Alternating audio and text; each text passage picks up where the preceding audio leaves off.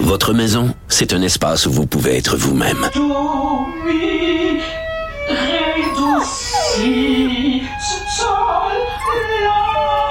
Elle mérite d'être bien protégée et vous méritez d'être bien accompagné. Trouvez la protection la mieux adaptée à votre maison avec Desjardins Assurance et obtenez une soumission en quelques clics sur desjardins.com.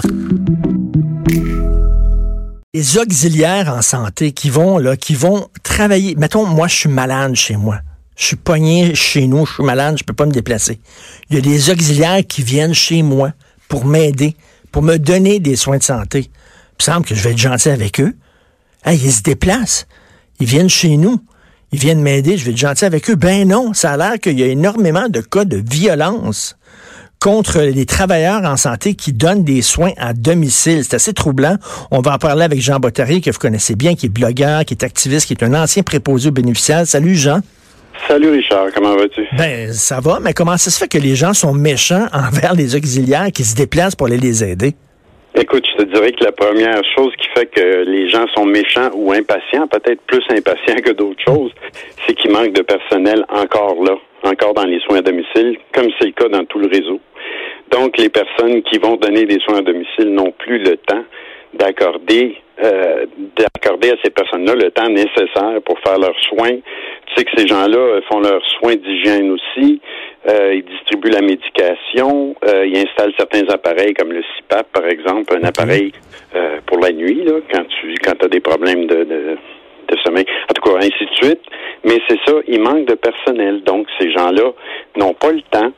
Et aussi, le gouvernement, en 2015, a implanté un système informatique qui s'appelle le CaliCode et euh, qui fait en sorte que ça organise le travail des gens sur le terrain, mais sans jamais les consulter. Fait qu'autrement dit, ce sont des employés dans un bureau qui vont décider de la route et du nombre de patients que les assistantes, les auxiliaires vont aller voir. Mais, mais là, tu dis, là, ils n'ont plus le temps, c'est-à-dire que la madame, mettons, qui attend de se faire laver à des barbouillettes à la maison, là. Oui. Puis là, elle attend, puis elle pense que le, le- le préposé va passer à 9 heures, puis finalement, le préposé passe à 1 heure l'après-midi. Fait Oui. que la madame est en calvaire, est impatiente, est en maudit. Fait que là, elle va commencer à gueuler contre le prépo- pré- préposé. Donc, on parle de violence euh, psychologique, mais on parle même de violence physique, c'est-à-dire ils peuvent même battre. Mais là, toi, tu dis, c'est parce que ces gens-là sont complètement débordés. C'est pour ça? Oui, ils sont complètement débordés. Et puis même l'association qui représente les auxiliaires en santé et services sociaux ont fait les calculs et ils veulent les présenter à Mme McCann. D'ailleurs, j'ai parlé à Donald Goulet, celui qui, qui était dans l'article du Journal de Montréal Oui. d'hier, qui fait ça depuis 31 ans, toute une vocation. Et puis il me disait qu'ils vont présenter les chiffres. Ils ont, les chiffres à l'appui, là, ils peuvent prouver euh, hors de tout doute qu'ils peuvent doubler, avec le budget actuel qui est accordé, là, ils peuvent doubler la prestance au travail. Ça veut donc dire qu'ils pourraient doubler le nombre de personnes auxiliaires en santé et services sociaux qui se rendent à domicile avec le budget act- actuel. Et la ministre McCann, semble-t-il, est très ouverte à ça, comme elle a été déjà dans le milieu parce qu'elle était euh, travailleuse sociale. Elle est très ouverte à ça et elle va les rencontrer effectivement. Mais toi, Jean, tu as été combien de temps tu été préposé aux bénéficiaires? 31 ans. 31 ans. Écoute, Oui. ça, c'est une vocation. Est-ce que ça t'est oui, arrivé, toi, Jean, de, de te faire engueuler, de te faire, Oui. de te faire frapper? Raconte-nous euh, certaines histoires comme ça. Ben, engueuler, oui, parce que, encore là, tu sais, j'arrivais. Moi, j'étais en réadaptation physique. Donc, les personnes qui étaient chez nous, à l'hôpital Marie-Clarac, avaient des soins de physiothérapie, ergothérapie, orthophonie, et ainsi de suite. Donc, ça se fait à des heures fixes. Moi, à l'époque, quand je travaillais deux jours, si la personne avait un rendez-vous à 9 heures le matin en physio, mais j'en avais 7-8 à faire à préparer pour 9 heures, c'est évident que je n'arrivais pas à toutes les préparer pour 9 heures. Il y a des fois où j'essayais de m'arranger avec les- la physiothérapie pour leur dire, écoute, on peut-tu reporter? Parce que on- je suis pas capable, Ben j'arrive non, pas. Là. ben c'est sûr. Fait que Ouais. là, les gens que, que tu faisais reporter, ben là, ils attendaient, ils étaient pas contents, Ils étaient frustrés. pas contents, puis souvent c'est ça. Souvent je me faisais engueuler malgré euh, le fait que je suis un gars qui est quand même euh, de bonne humeur tout le temps, puis gentil. J'essayais en tout cas là. Il y en a qui m'engueulaient comme du poisson pourri là. Ça n'a pas d'allure, puis comment ça t'es pas là, puis bon, Eh boy. Écoute, mais, mais, mais, mais, il me semble qu'on avait eu une réforme du système de santé faite par Gaëtan Barrette, puis ça va être mieux, puis tout ça. C'est quoi? C'est une réforme qui a été faite en haut, mais ça n'a pas touché en bas sur le terrain? Pas du tout, de la bullshit. les, les auxiliaires en santé et services sociaux relèvent du CLSC. M. Barrette voulait les fermer, les CLSC. Il ne croyait pas à ça. Il a même pris du personnel qui, qui était dans les CLSC pour les envoyer dans ces fameux GMF. Donc, il a dénudé les CLSC pour les envoyer dans les GMF. Fait que c'est sûr que sur le terrain, ça paraît, là.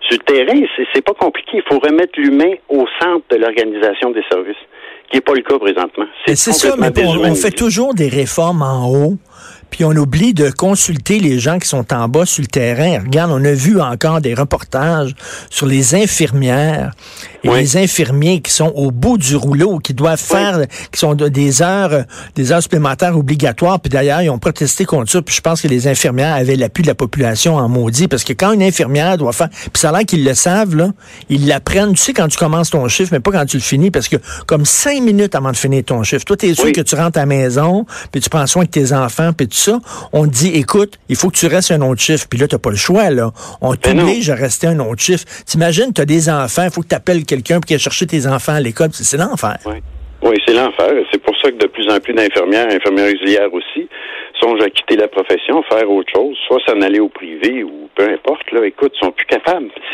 C'est pas humain. C'est pas humain d'agir comme ça avec les gens. Ben écoute, des, puis en plus là, ils sont fatigués. Là, ils travaillent avec des gens. Euh, puis euh, tu le sais, là, deux, deux chiffres d'affilée, là, c'est ah comme si c'est comme si tu travaillais sous l'influence d'une drogue ou de l'alcool. À un moment donné, tu rentres dans un mur, t'es plus capable. Moi, je te dirais qu'en 31 ans, ça m'est peut-être arrivé dix fois de le faire, mais sur une base volontaire. C'est moi qui ai accepté de le faire. Et à la fin, là, soit que je travaillais soir-nuit ou jour-soir, j'étais complètement épuisé. Fait que chapeau à ces personnes-là qui le font de façon obligatoire. Je ne sais pas comment elles font pour arriver. Et c'est pas surprenant qu'il y ait un si haut taux de maladie dans le réseau. Là, à un moment Mais ça a l'air que c'est très, très euh, régulier que tu vois des infirmières pleurer. Je, discutais avec euh, euh, une amie qui travaille dans le milieu syndical, justement, chez les infirmières. Puis elle dit ça arrive régulièrement. Tu vois les infirmières dans des chambres qui pleurent, puis sont, ils sont épuisés. Oui, effectivement, c'est le cas et ils savent plus où donner de la tête. Puis, tu sais, on, oublie souvent que moi, si je travaillais dans une usine, exemple, puis on me demandait de faire un autre quart de travail, ce serait beaucoup plus facile parce que je vais travailler soit avec des boîtes ou avec des, des, pièces que je ben dois monter. Mais des êtres humains, il faut tenir compte que c'est des êtres humains qu'on soigne.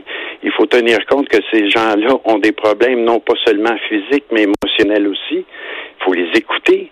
On n'a pas le temps de faire mais, ça. Mais, t'as pas le temps, puis t'as comme t'as pas l'énergie. C'est exigeant aussi travailler avec des gens. Là. Ça te suce ton énergie. Là. C'est pas comme tu dis travailler avec des boîtes de carton. Il faut que tu mm. sois là. Mais tu sais, quand t'es épuisé, quand t'as pas choisi de faire un deuxième shift, t'es obligé de le faire. T'es vraiment pas content.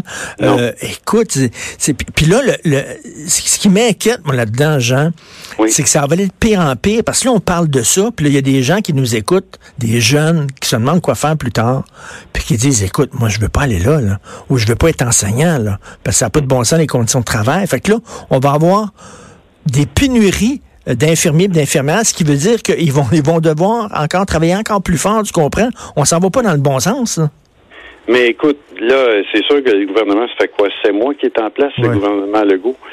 Euh, je sens cette volonté-là de changement. Euh, je sais que Mme McCann, Mme Blais travaillent fort là-dessus.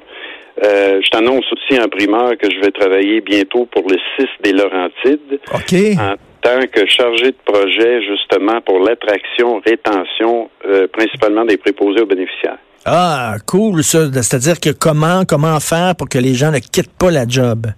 ne quittent pas et pour ceux qu'on embauche, ben, qu'ils restent parce qu'on va leur offrir de meilleures conditions de travail. Donc, toi, tu es, optimiste pour ce qui va se passer. C'est vrai qu'ils viennent d'arriver, ils ont beaucoup, beaucoup de choses sur, dans leur assiette. Le gouvernement Kakis, écoute, en, parenthèse, oui. là, les libéraux se cherchent un chef. Penses-tu que Gaëtan Barrette aurait, une chance? de devenir chef du Parti libéral du Québec? Écoute, il pourrait très bien le faire. C'est sûr qu'en tant que débatteur, et ainsi de suite, tu peux pas avoir. Tu sais, il a l'affaire. Mais comme chef du parti, je sais pas, regarde. Écoute, c'est un gars qui manquait quand même d'empathie totalement, Oui. là. Ça, oui. Ça, c'était effectivement vrai, oui. L'empathie, euh, il l'a pas. Il l'a pas pantoute.